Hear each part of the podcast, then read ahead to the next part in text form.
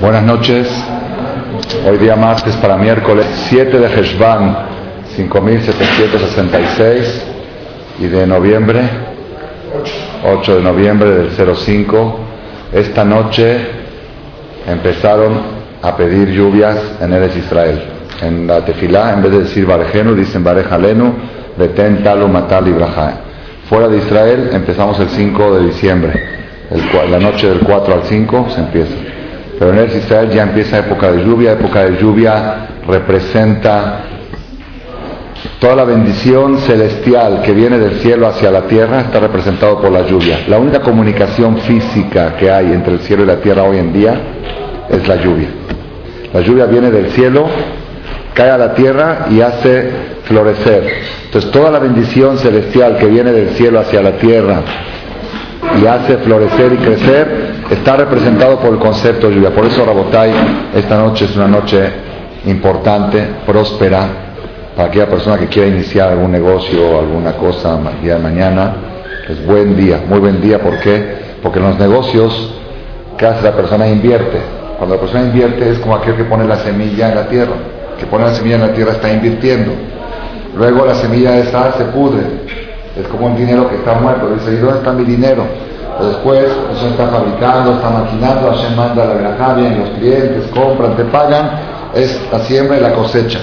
Toda esa verajá está representada por la lluvia y empieza a partir de esta noche. En Eres Israel y en México empieza, en México en todos Jutzlares, empieza a partir del 4 de diciembre, que es la época de venta más fuerte para los de las tiendas, ¿ok?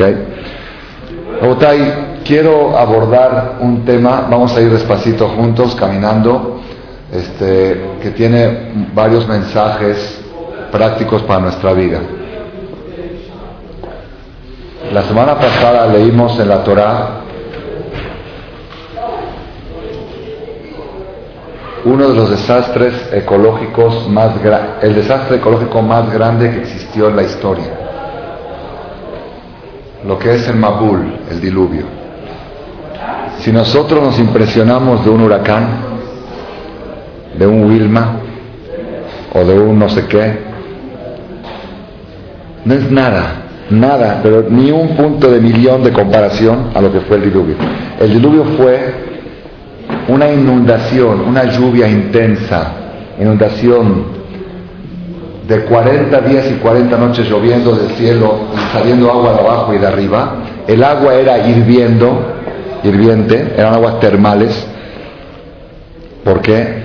porque ellos pecaron con aguas calientes. El agua caliente es el semen.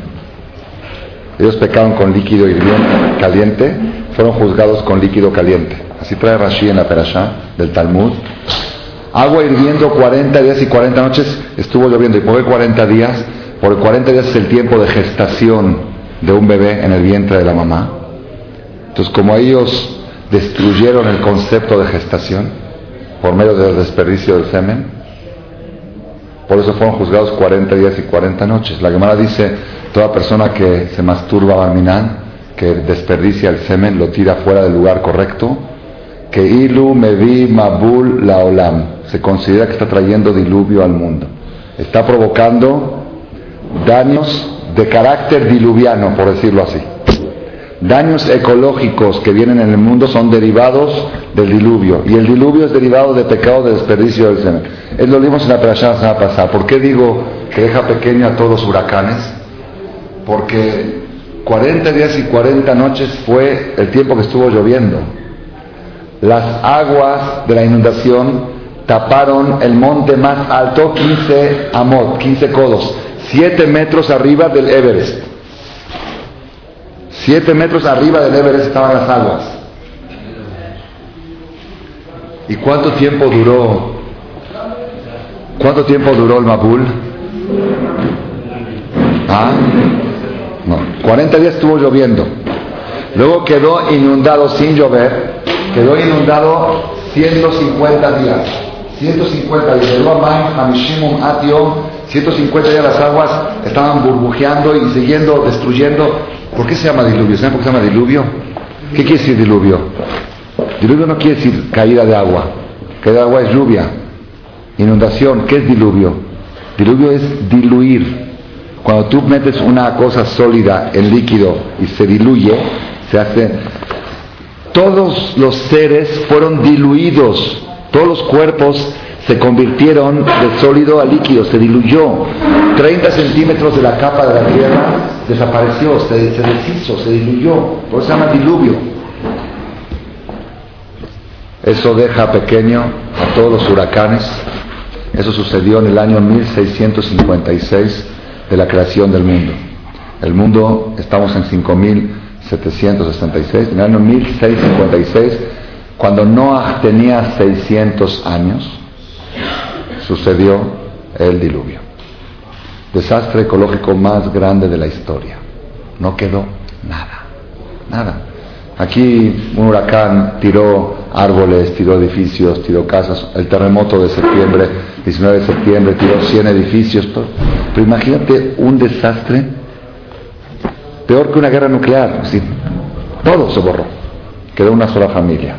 Noah, su esposa, tres hijos y tres nueras. Noah no tenía hijas. Así sale de la Torah. Si tuviera, se hubieran salvado también. Es curioso, se me ocurrió este Shabbat por primera vez. No, no tuvo hijas. ¿Por qué no tuvo hijas? ¿Con quién las casaba? La iba a casar con gente diluviana. Porque la mujer va atrás del marido. Y si el marido es un marido corrupto, la mujer pues ya, lleva el apellido del marido y va a ser. la Cruz le dio lástima de Noah, dijo: Le voy a mandar puros hombres. Y el hombre se casa con una mujer y la convierte a ella a su religión, a su apellido, a, su, a sus costumbres. Por eso Noah tuvo tres hijos, Shem, Ham y Afet, y no tuvo mujeres. La única familia que quedó era Noah, su esposa, tres hijos y tres nueras. Así trae la Torah de Noah, Resh, Noah, Ubanab, Shebana. Y ustedes pueden decir, bueno, y eso ya pasó. Ya terminó. Fue un desastre ecológico que sucedió hace tres mil y pico de años, tres mil ciento veinte años exactamente pero ya, ahorita nos preocupa el Wilma, el niño, la niña, los, los este, ustedes saben el, Wilma por qué vino, así me dijo una persona que vio en las noticias que, que explican cómo se formaron estos huracanes últimos, por qué se formaron. Porque la temperatura del océano subió medio grado.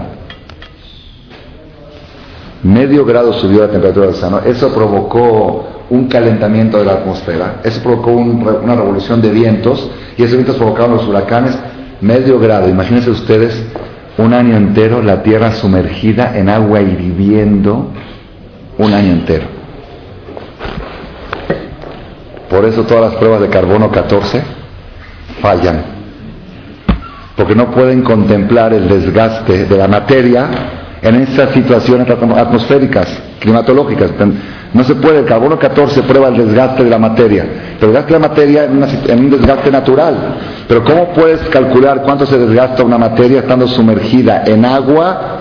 Toda la materia, toda, no nada más esa materia, toda la materia durante un año agua hirviendo. ¿Cuánto se desgasta? Quizá un desgaste equivalente a, 3 mil millones de años. Por eso saben que hay fósiles de 3 mil millones, de 2 mil millones, todos falsos. Más de 5 mil 766 no hay nada. Y todas las pruebas de carbono 14 de los arqueólogos es porque hubo dentro de esos 5.700, hubo un año que todo estuvo sumergido en agua hirviendo, aguas termales con azufre y todas las materias. ¿Qué consecuencias tenemos nosotros del diluvio? Aparentemente, pues ninguna. Ahorita nos importa más el, el Wilma, el huracán. La primera consecuencia es estudiar por qué Dios manda diluvio, aunque Hashem juró que ya no lo va a volver a hacer. Dijo, no lo puedo volver a hacer, porque si lo voy a volver a hacer, así lo interpreté yo esta semana. Si Hashem no hubiera jurado a Noah el arco iris, como lo juró en la Perashá, por supuesto, según lo que se oye y lo que se ve de Las Vegas y de esto y del otro, las cosas que, y de Internet y esto, yo creo que no alcanzaría un solo diluvio para resolver esa descomposición moral de la humanidad. La Gemara dice, que Dios no sentenció el diluvio cuando la humanidad llegó a un nivel que afirmaban acta de matrimonio de hombre con animal. Se casó Mister Fulano con la señorita Vaca y la, la, gira, la jirafa con el señor Fulano, según había actas de matrimonio, hacían matrimonios de hombres con animales, hacían, hacían jupá, por decirlo así. Se casaban, ya era lo aleno la zoofilia oficial. hoy en día cada vez lo aleno, según lo que me cuentan, se está haciendo cada vez más lo aleno, pero alejen, que no sepamos, que nunca sepamos. Es Sodom y Gomorra, Sodom y Gomorra. Entonces el primer mensaje que uno aprende, saber qué cosas encienden la furia celestial al nivel que tendrían que provocar diluvio. Y si hoy Hashem juró que no va a mandar diluvio, pero él juró que no va a mandar diluvio universal, pero diluvios locales sí puede mandar. Hashem dijo, no voy a destruir más la humanidad como lo hice, pero sí puede destruir una ciudad, puede inundar eh, New Orleans o puede inundar esto, lo otro, y todo es relacionado con el mismo mensaje que viene con el diluvio. Sin embargo, esta semana aprendí que aparte de todo eso, dice un comentarista de la Torá, Rabio Badias y Forno. Rabio Badias y Forno estuvo en Italia hace como 600 años, un comentarista muy importante de la Torá. Él dice que hubo tres cambios a partir del diluvio. El diluvio provocó tres cambios que hasta hoy en día padecemos de esos cambios. Y fueron por causas naturales, es decir, los cambios climatológicos que provocó, ecológicos que provocó el diluvio, padecemos hasta hoy en día. ¿Cuáles son los tres cambios? Antes del diluvio, la gente vivía promedio 700 años, entre 700 y 1000 años. Fíjense ustedes en la Perashá de Reshit, desde Abraham hasta Noah, y se vivió fulano de tal 926 y murió, y vivió 785 y murió, y vivió 800, Abal con Abal todos nosotros. ¿Ah? ¿Verdad que no? Yo también digo que no. Si Hashem me dice ahorita, Shaul, te doy mil años de vida, me vuelvo loco. ¿Qué hago a los 200 años? Yo tengo programado ya casar hijos, y envejecer y que me lleven a donde llevan a todos. Imagínate de repente 130, 140 años y estás normal, ya todos los amigos se fueron, todo, estás viendo las generaciones. ¿Qué haces? ¿Qué haces? Es un problema, yo lo estuve pensando esta semana. La gente dice larga vida, larga vida. Si viene Dios y te dice te doy 300 años, ¿los aceptas? Entonces quiere decir que tienes una causa para vivir. Nada más tu causa es social. Porque si tuvieras una causa absoluta para vivir, dame 500, dame 600, dame 700. Si, si a ti te asignan 300 años y no los aceptas, quiere decir que tu causa de vida es relativa y no es absoluta. No tienes una causa absoluta para vivir. Es un tema para otra conferencia. Si no puedes vivir y disfrutar 300 años, quiere que no tienes una causa para vivir. Ni en la que estás viviendo ahora. Es nada más con la corriente, como todos nacen, ¿eh? bar mitzvah, eso. Después del diluvio, desde Noah hasta Abraham vino también, en la de la semana pasada, y vivió fulano tantos, ¿cuántos años vivía la gente? Jacitos, 220, 180, 170, pobrecitos. Se redujo, uno dice, ¿cómo pobrecitos? Qué bueno, ¿cómo que bueno? Es como que hoy en día, Barminan, suceda algún desastre ecológico que la gente en vez de vivir 80, 90 años, se muera a los 25. Es lo que pasó después del diluvio. La gente vivía, cuando la gente vivía 900 años, ¿cómo era? Primaria era hasta los 80 años. Secundaria, así seguramente. La preparatoria a los 120. Luego se iban a la universidad y a los 200, 250 contraían matrimonio. Y a los, claro, Noah cuando tuvo a sus tres hijos, a los 500 años, sus tres hijos nacieron a los 500 años. ¿Por qué? Porque si la vida tiene 900, es todo proporcional. Después que se redujo la vida a 180, 200, la gente se casaba, Jacob vino se casó a los 87, y traían hijos a los 100, y a los 150 nietos y esto, y a 200 morían. Y después que se redució a 80, la gente se casa a los 20, y todo, todo es proporcional. Ese es el primer cambio que hubo de la época prediluvio a postdiluvio. A partir del diluvio, en vez de vivir 900 y pico de años, la gente vivía 200, 180. ¿Y por qué? Pues uno dice, pues porque Dios está enojado con la gente. Así se puede entender. Él dice no. Este, este libro Sporno dice que los desastres ecológicos dejaron un efecto tan negativo en el aire que la gente ya no puede vivir más de, de, esos tiempos. ¿no? Es, es, por, es por enfermedades que vienen como resultados del cambio ecológico que dejó el diluvio. Por eso la gente no puede vivir más de tantos, tantos años. El clima, el clima, dicen que en China es donde más vive la gente, ¿no? Porque viven en los campos, los campesinos, porque respiran aire más puro, hay menos enfermedades contaminantes.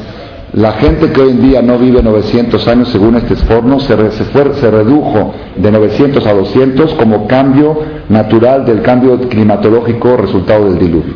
Segundo cambio, que hasta el diluvio el hombre tenía prohibido consumir carne. Era prohibido comer carne, ni animal, ni pescado, ni pollo. Era únicamente vegetariano. Así está claramente en Bereshit y claramente en Noah. Cuando llegó Noah, después que Noah salió de la Teba, le dijo a Kadosh Baruj a partir de hoy, tú puedes comer carne y debes comer carne y es mitzvah de comer carne en Shabbat y todo. ¿Y eso por qué? Pues los vegetarianos dicen que es parte del castigo postdiluviano. Hashem castigó a la humanidad que les permitió comer carne. Así dicen los naturistas. Pero nosotros no lo vemos así. ¿Por qué antes del diluvio estaba prohibido comer carne? Porque si puedes comer vegetales, ¿por qué vas a matar una vida? El animal tiene sus funciones, el burro es para carga, el toro es para dar la tierra. Este, cada animal puede tener una función, no, no tienes que matarlo para comerte su carne, es una vida, déjala que viva. ¿Y por qué después del diluvio se permitió? Dice el Siforno, porque después del diluvio, nuevamente una explicación natural, después del diluvio los cambios climatológicos fueron tan desastrosos y las expectativas de vida se redujeron tanto a un 20% que la persona para poder sobrevivir requiere de las proteínas de la carne. Antes no requería. Antes el clima era tan sano que con puros vegetales puede estar fuerte. Después del diluvio, el que come vegetales, ¿cómo ven a los vegetarianos siempre? Chupados, blancos, pálidos, porque no comen carne. Es mitzvah por lo menos una vez a la semana, el viernes a la noche, en Shabbat. Las proteínas de la carne son necesarias para la salud del hombre el día de hoy, la época post Entonces tenemos ya segunda consecuencia. Primera, que se redujo la, vida, la expectativa de vida. Segunda, que está permitido y es mitzvah de comer carne para poder estar sano, saludable. Todo con medida. ¿Hay qué hacemos con el colesterol? ¿Ah? Una copa de vino tinto. Una copa de vino tinto con cada comida. Cero colesterol. Está en la quemará, Masejet Pesajim a principio de Pérez Reví. Come carne grasosa, es muy bueno comer carne grasosa, muy sano, nada más acompañado de una copa de vino. Mitzvah de comer carne, ¿cómo? Sí, yo lo vi en internet, pero si quieren búsquenlo en internet van a ver estudios y estudios. Desde que descubrieron eso subieron las acciones en la bolsa de valores de las compañías vinateras. Porque los americanos dicen, prefiero comerme mi hamburguesa ¿sí? Y una copa de vino, en vez de estar midiendo las calorías, calorías, mejor como como quiero y me tomo una copa de vino. Hay un jajam en Israel grande, importante, famoso, Rab Oyerbach, que tenía un problema delicado de colesterol de salud y los doctores dijeron tienes dos opciones, o te amputan una pierna o te tomas una botella de vino diaria, diario. El jajam compra una caja de vino tinto seco diario y se toma, le digo, pero le pregunté a una persona, digo, pero ¿cómo un jajam tan grande? Yo a veces quiero tomar, porque me da pena, digo, el vino es algo como que alcohol, Noah, la perashá cuenta lo que le pasó a Noah por el vino. La tercera parte de la humanidad se echó a perder porque se emborrachó el papá. La perashá de la semana pasada. Me dijo, el jajam lo toma como una medicina. Si cuando tomas un frasco de medicina, no piensas qué es lo que tiene, tiene droga, no tiene droga. Él agarra una botella de vino y dice, esta es mi medicina.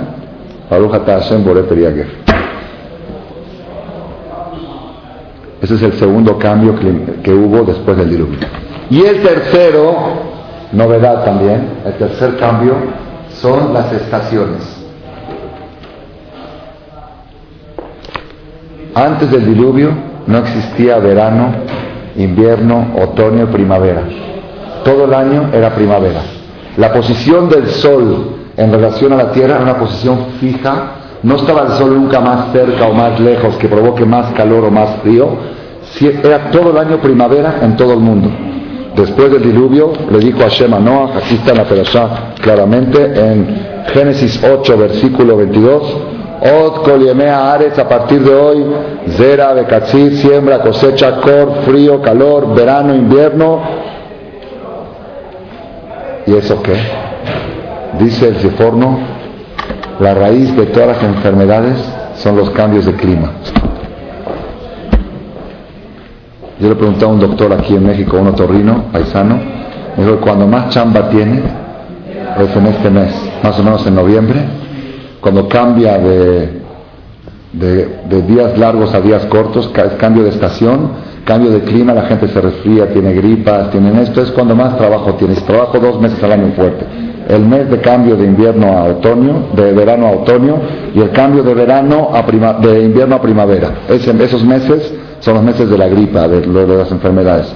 Dice Sifono, son tres cosas que sufrimos hasta el día de hoy como consecuencia del diluvio, que vivimos menos años de lo que se vivía antes.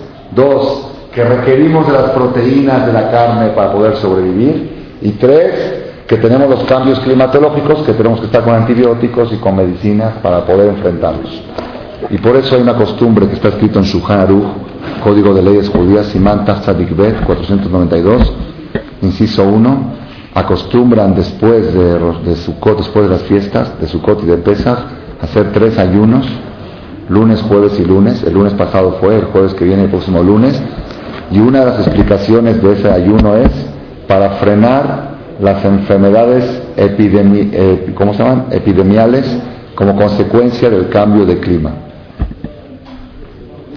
Cuando hay cambio de clima hay migración de aves.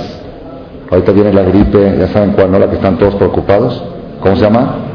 La gripe aviaria, aviaria, la gripe aviar es de las aves que migran de un lugar a otro y traen las enfermedades de lugares, de ciertos lugares hacia... Todo eso porque es por el cambio de clima. Si no habría cambio de clima, no habría la migración. Si no hay la migración, no hay la contaminación. Todo eso es resultado del diluvio y se necesita a la persona proteger. Estos días son días, el que puede, no es obligación, es una costumbre. Aquí en la Yeshiva hicimos el Ijot el lunes, vamos a hacer también el jueves y el próximo lunes. Eso es más o menos para que entremos en calor del, mensaje del diluvio. Rabotai, yo me voy a retirar un poco del diluvio. Antes de retirarme, ¿en qué fecha empezó el diluvio? ¿En qué mes? La Torah dice, la Torah dice que el diluvio fue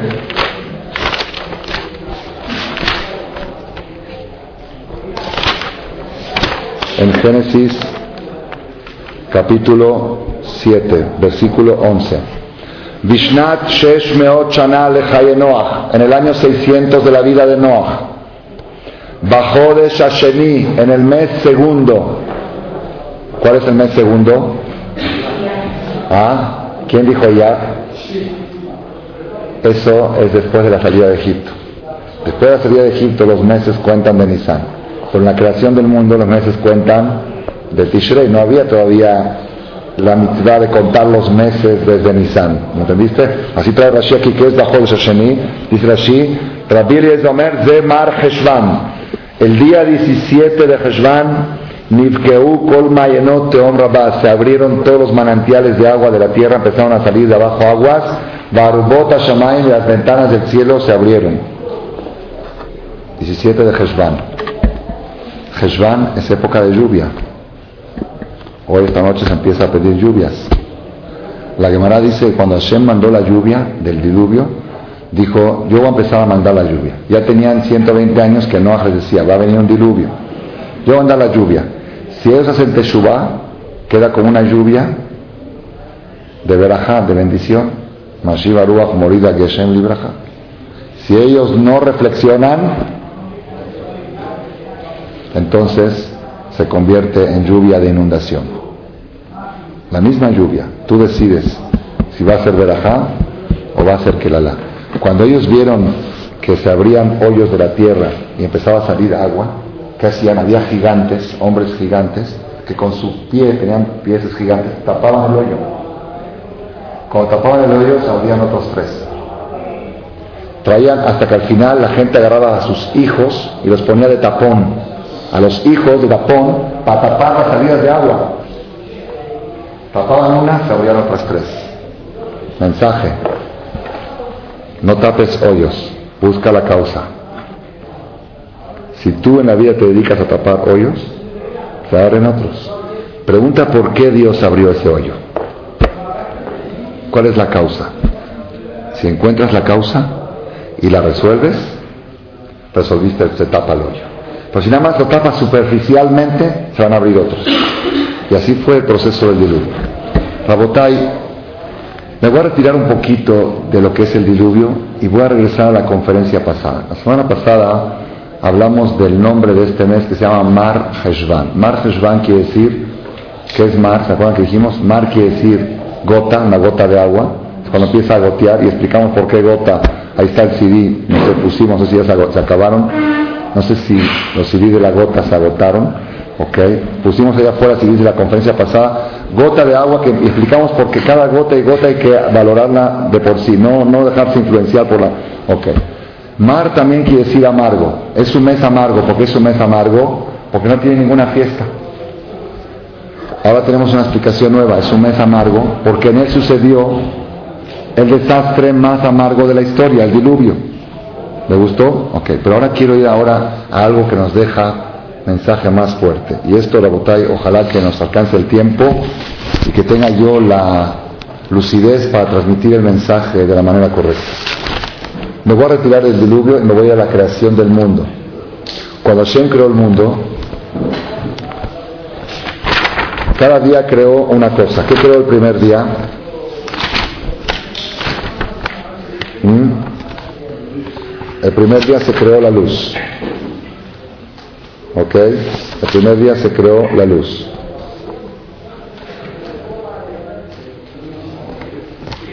El segundo día Hashem separó las aguas superiores de las aguas, todo era agua, hizo aguas superiores es el cielo y aguas inferiores los océanos de la tierra. El tercer día Hashem separó el agua de la tierra, dijo agua para un lado, tierra para otro lado, y se creó la vegetación. Es el día martes. El día miércoles se crearon los astros del cielo. El día jueves fueron creados los peces del mar y por primera vez Hashem le dio verajá a los peces que se multipliquen. Los peces son los, es el ser que más se reproduce sin que le pegue el mal de ojo, debajo del agua. El día sexto en la mañana se crearon los animales, el día viernes, y en la tarde fue creado Adán y Eva. Ese es el orden de la creación. Todos los días de la creación dice, y vio Bayar Elohim Quito, vio Dios y dijo, qué bueno qué bueno. Hizo la luz, qué buena la luz. Hizo la vegetación, qué buena la vegetación. Hizo los astros, qué buenos los astros. Hay un día que no dice Quito. ¿Cuál es? Yom. No, viernes dice muchas veces Quito. Tov y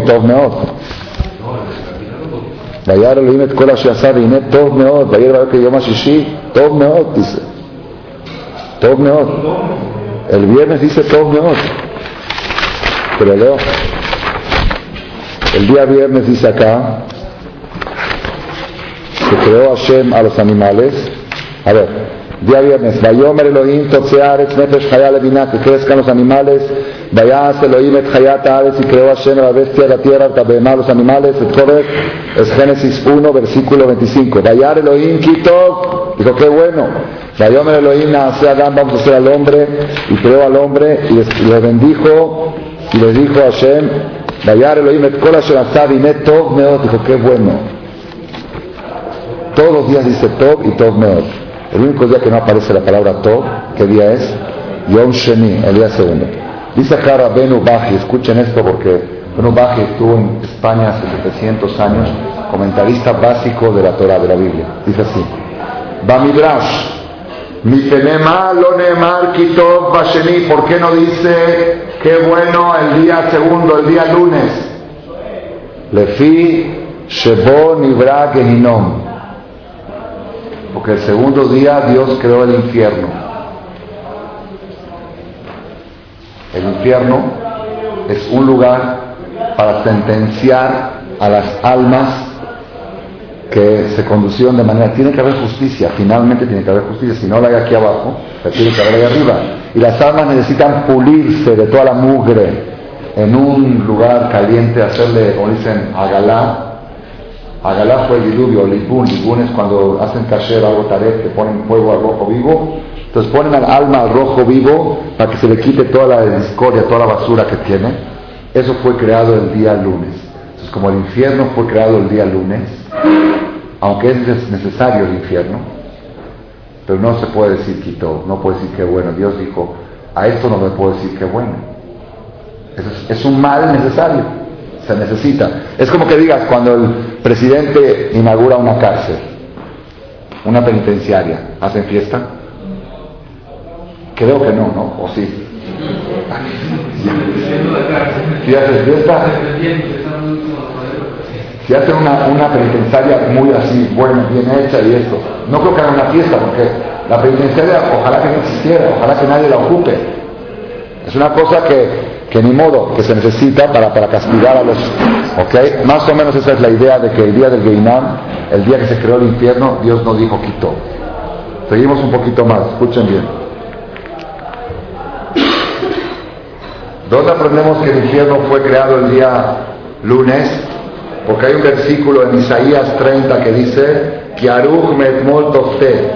porque el infierno fue preparado desde ayer. ¿Cuál es el día que tiene ayer y no tiene antier? El único día en la historia que tuvo ayer y no tuvo antier. El segundo día de la creación. Tiene ayer, pero no tiene antier. Ese día fue creado el infierno. Zal y otra de las llamas hicieron nuestros hajamim. ¿Por qué el segundo día no fue dicho Kitov? Lefi Shebon Ibrahim porque ese día fue creado por primera vez el divisionismo, la separación, se separaron las aguas superiores de las aguas inferiores, antes estaban juntas, y cuando hay división y separación, no es todo, no se puede decir que es bueno. Toda división y toda separación, aunque sea necesaria, aunque Dios la hizo, pero no se le puede dar el título de todo. Por eso no dice quitó el día lunes. Porque es separación. Ama Rabita Viume, dijo Rabita Viume, un rabino del Talmud, si una división que es para beneficio del mundo, es necesaria para el mundo, para crear el cielo y la tierra, lo que tipo quitó, Dios no escribió la palabra todo, una división que es para destruir, una división destructiva, que los pleitos que se hacen en las familias, con más razón que no puede ser algo bueno. Por más que quieras, por más bueno no puede ser. No existe un pleito. Una vez leí en un libro que decía, la mejor, la mejor manera de ganar un pleito es evitándolo. ¿Por qué? Porque si pierdes, perdiste. Y si ganas, perdiste un amigo. Entonces, de todas maneras perdiste algo. O perdiste el pleito o perdiste una amistad. Y perder una amistad es una separación, y una separación no es quito. Ubeura Inyan, explica aquí Rabenu Baji era cabalista. Inyan, que a Sheni, que el número dos, Sheni, día lunes, Sheni, Rishon, Sheni, Shelishi, Tejilata Shinui, viene de la palabra Shinui. Sheni viene de Shinui, de la etimología de la palabra Shinui. ¿Qué quiere decir Shinui? Shinui quiere decir diferencia, hacer diferencia, hacer cambios. Yo soy, yo soy Halevi, yo soy esto, yo soy el otro. Eso se llama Shinui. Tú eres Irish, tú eres esto, X. Shinui. Ulkach Nikra Sheni, por eso se llama Sheni, porque el día lunes fue el día que hubo la primera separación. Por eso se llamó Sheni, porque hubo Shinui. Y esa es la causa, el número dos es la causa de todas las separaciones.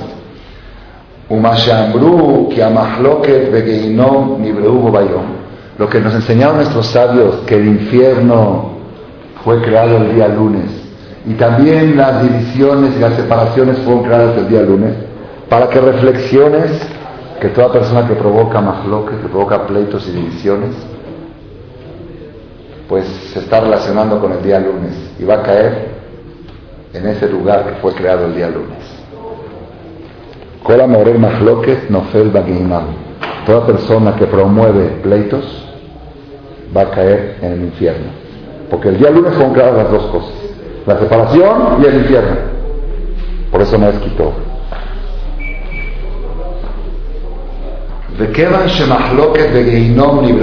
Por cuanto que el pleito y el infierno fueron creados el día lunes, la Madnu aprendemos Yom Mazik, que es un día negativo, el día lunes. y por eso Asru Razal prohibieron los Hajamim Leathil Kol Melachabo, iniciar cualquier negocio, cualquier trabajo, cualquier labor, cualquier obra, no hay que iniciar en Matjilim Besheni no se inicia el día lunes. Domingo a la noche es lunes. Lunes a la noche ya es martes. ¿Por qué? Un día tan destructivo que provocó separación y que provocó la creación del infierno, no es bueno empezar nada positivo, no es buena suerte. Zugot. Por eso Jamín también dijeron que hay que evitar comer par por ejemplo, la persona quiere tomar dos copas de vino, que no tome dos, o una o tres. Porque el número dos representa la separación, representa el lunes. Y el lunes es infierno. Por eso es o una o tres copas. Ya sé todos van a decir mejor tres, mejor una. depende de qué es copa. Es jugo de uva, toman diez. Y después de acá, y esta división que hubo el día lunes Ayat Tejilat Kol que de Sibata fue la causa de todas las separaciones futuras. Por eso no dice Kitob. Porque a partir del día lunes, todos los días hubo separación. Y empieza a explicar, miren que Jesús, qué novedad que es esto para mí, fue una novedad muy grande. Si no nada más el día lunes hubo separación. Después hubo el martes también, ¿por qué? El martes, ¿qué separación hubo? Que Akadosh Baruj dijo, que saque la tierra un árbol frutal que produce frutos. Árbol frutal que produce frutos quiere decir, experio quiere decir que el tronco también es fruto. El tronco se come y aparte se come el fruto. Más o menos como el palmito. ¿El palmito qué es? Es el tronco de la palmera, de la palmera datilera. La palma de la y su tronco se come como palmito. Hashem dijo que saque la tierra un tronco frutal que produce frutos. ¿Y la tierra que dijo? Dijo no. Son dos cosas diferentes.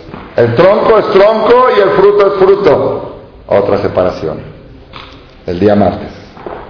El día miércoles, ¿qué separación hubo el miércoles en la creación? El sol y la luna eran dos astros que fungían simultáneamente. Los dos tenían el mismo poder. Y vino la luna y le dijo a Dios, oye Dios, ¿es posible dos reyes con una sola corona? Uno tiene que ser rey y otro elegir. No puede ser dos reyes con una sola corona. ¿Qué le contestó Hashem a la luna? Tienes mucha razón. Pues tú vas a ser elegir. Y él va a ser el rey. Le dijo, a le dijo la luna que es porque dije algo bueno, algo correcto, ¿me castigaste? Le dijo, no. Te voy a indemnizar con las estrellas. La luna tiene de compañía las estrellas, el sol no tiene de compañía las estrellas. Eso es un mensaje, hay un cassette que dice el sol y la luna, que el que se queja, aunque tenga razón, pierde. Mensaje. Ese es el mensaje del, cuarto día de la creación. Si te quejas que, de todos modos, el cuarto día hubo una separación, porque había dos que iban juntos, el sol y la luna iban parejos, de repente quedó uno más alto y uno más bajo, ya es separación del día miércoles.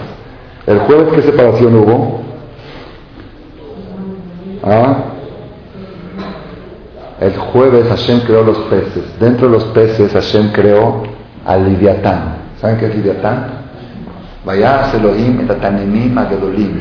Las ballenas gigantes. El Liviatán es una ballena del tamaño de todo el océano.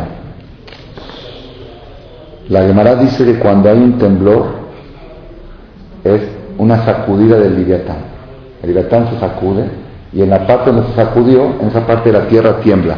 Todas las placas tectónicas que provocaron el, este, ¿cómo se llama? el tsunami, que se movieron las placas. ¿Por qué se movieron las placas tectónicas? Eso nadie sabe explicar. Pues, no sé, es una cosa de la naturaleza que se movieron las placas tectónicas y provocaban que se suba el agua, probablemente es del Liviatán. Cuando Hashem creó el Liviatán, creó macho y hembra. Después dijo Hashem, si voy a dejar que el Leviatán se reproduzca,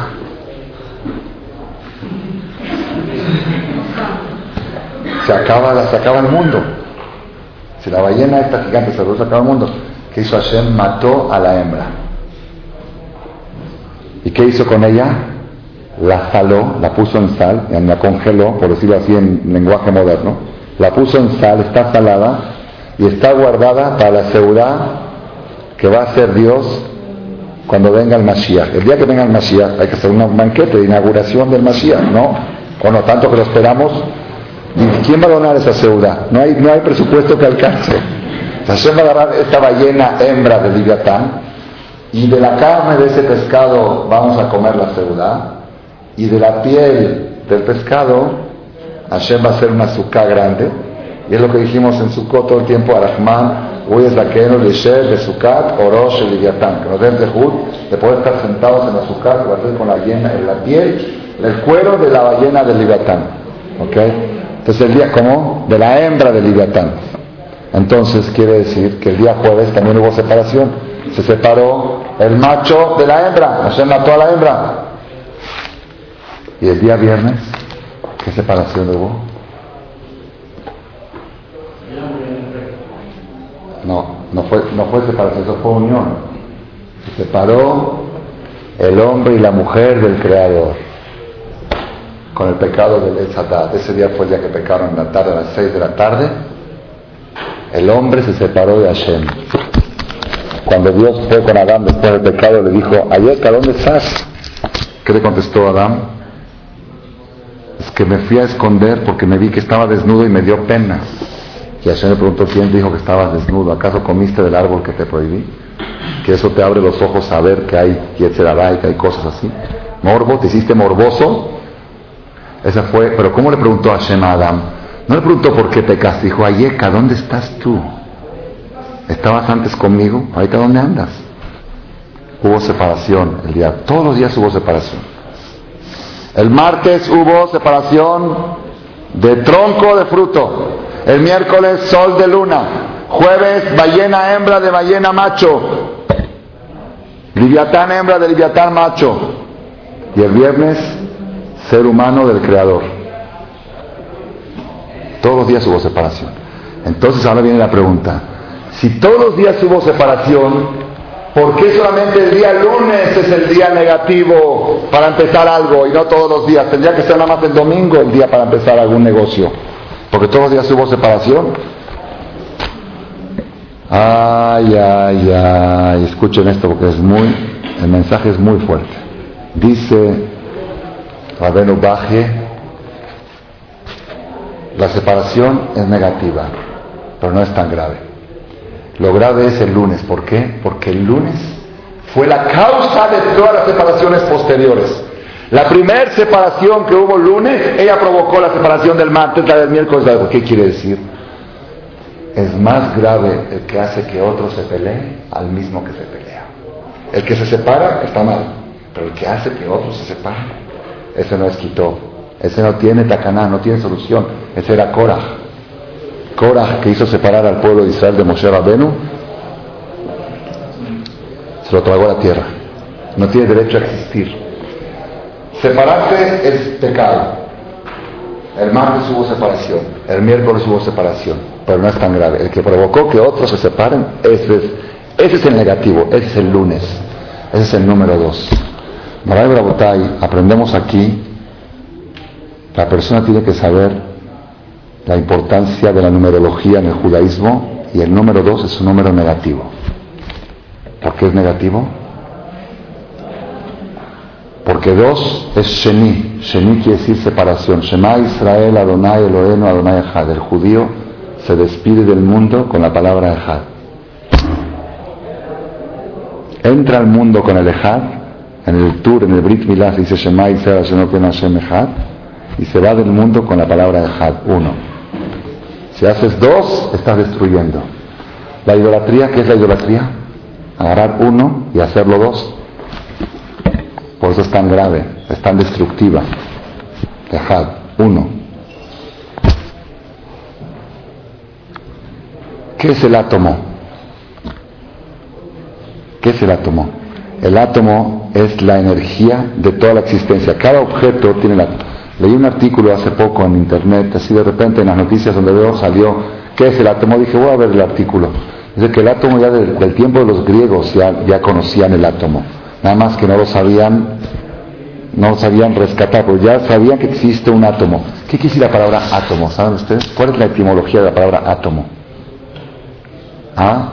Átomo es un punto indivisible. Eso quiere decir átomo. En, griego quiere decir átomo, no divisible. Eso es Hashem Echad. Eso es uno. Uno es no divisible. Behu Echad, Hashem es uno, Ben Sheni. Y no hay Sheni, no hay división. Cuando hay división, Hashem se aleja. El mes Heshvan es el mes Sheni. Por eso es mar, por eso es amargo. Es el segundo mes del año. Por eso fue el diluvio en el mes de Heshvan. Todo lo que es Sheni es destructivo. Y la persona que provoca, entonces uno dice, entonces, ¿cómo un matrimonio? ¿Qué es un matrimonio? Pues son dos. Dijo el rey Salomón, es mejor dos que uno, porque dos se acuestan y uno se calienta al otro y uno tiene frío. Así dijo el rey Salomón en, en, en Entonces no dijimos que es malo dos. Ah, ¿Cuándo es bueno dos? Dice la Torah, al Kenia Azobish el hombre debe abandonar a su padre y a su madre Velabat y se a pegar a su mujer, Vehayu levatar ejad, se deben de convertir en uno. Ese es el matrimonio. El matrimonio no es dos. Al contrario, al contrario, según la Kabbalah, según el Zohar, el matrimonio siempre al revés es uno partido. Si no se casan, está mal. ¿Por qué? Porque es uno dividido. Son aguas inferiores y aguas superiores. El hombre son las aguas inferiores y la mujer es aguas, al revés, el hombre es agua superior y la mujer es agua inferior según la Kabbalah. Por eso el hombre arriba y la mujer abajo. El hombre es Main Elaim, la mujer es Main Tachtonim. Cuando están separados, cuando están separados, es uno que está hecho dos es negativo. Por eso dijo la Torah, Loto beyota adam levató, no es bueno que la persona viva solo, sin pareja. ¿Por qué no es bueno? Porque la integridad de un ser humano es macho y hembra. Si es macho solo, es uno dividido en dos. Dividido en dos es más que aguas superiores, macho, aguas inferiores, están separados. Cuando se unen, Dayule Basar están quitando la maldición y traen la verajá. Por eso dicen que la verajá viene de la mujer, que la verajá viene del matrimonio. Me dijo ayer, en estábamos en una boda de un viudo con una viuda, y estaba Jajam Tawil, mi futuro consuegro, Besat Hashem y salió el tema, así platicamos, mi hija se comprometió con su hijo, en buena hora de Hashem, y empezamos a hablar, no sé cómo salió el tema, de que es muy difícil casar una hija. Muy difícil, porque es un sentimiento inexplicable. Es muy bonito, muy bonito. Pero yo cuando casé a mi primera hija, La noche de la boda llegamos a las 3, 4 de la mañana a la casa, mi esposa y yo no parábamos de chillar los dos. ¿Por qué? Pues ya no es madre. Mi hija ya no es madre. Tanto que me costó dinero, esfuerzo, educación. Aparte, dice mi esposa, ayer, yo la, hasta ayer la regañaba todavía, hasta ayer. Hasta para el peinado, véngase, hace, ya sabe, la mamá con su hija. Y ahorita no le puede salir la boca, tiene su marido. Es un cambio muy fuerte. Ya no es male. Si yo le digo a mi hija algo y su marido le dice algo, tiene prohibido hacerme caso. Prohibido. Haram. Así está escrito en la Torah. El marido está antes que el papá. Y entonces me dijo Jajam algo precioso, precioso, es muy bonito. Dice, la Gemara dice que 40 días antes de la gestación, así se llama, 40 días antes de la gestación del bebé, Bat Kol sale una voz en el cielo y dice, Bat Ploni, Li Ploni, la hija de fulano para fulano. 40 días antes de la gestación. Quiere decir que antes que tú seas papá de ella, él ya era marido de ella. Tú dices, no, como yo, yo soy antes, yo la traje al mundo y eso dice, no. 40 días antes de la gestación, antes de que empiece a ser papá, él ya era marido. Porque en el cielo ya anunciaron, la hija de fulano, antes de nacer,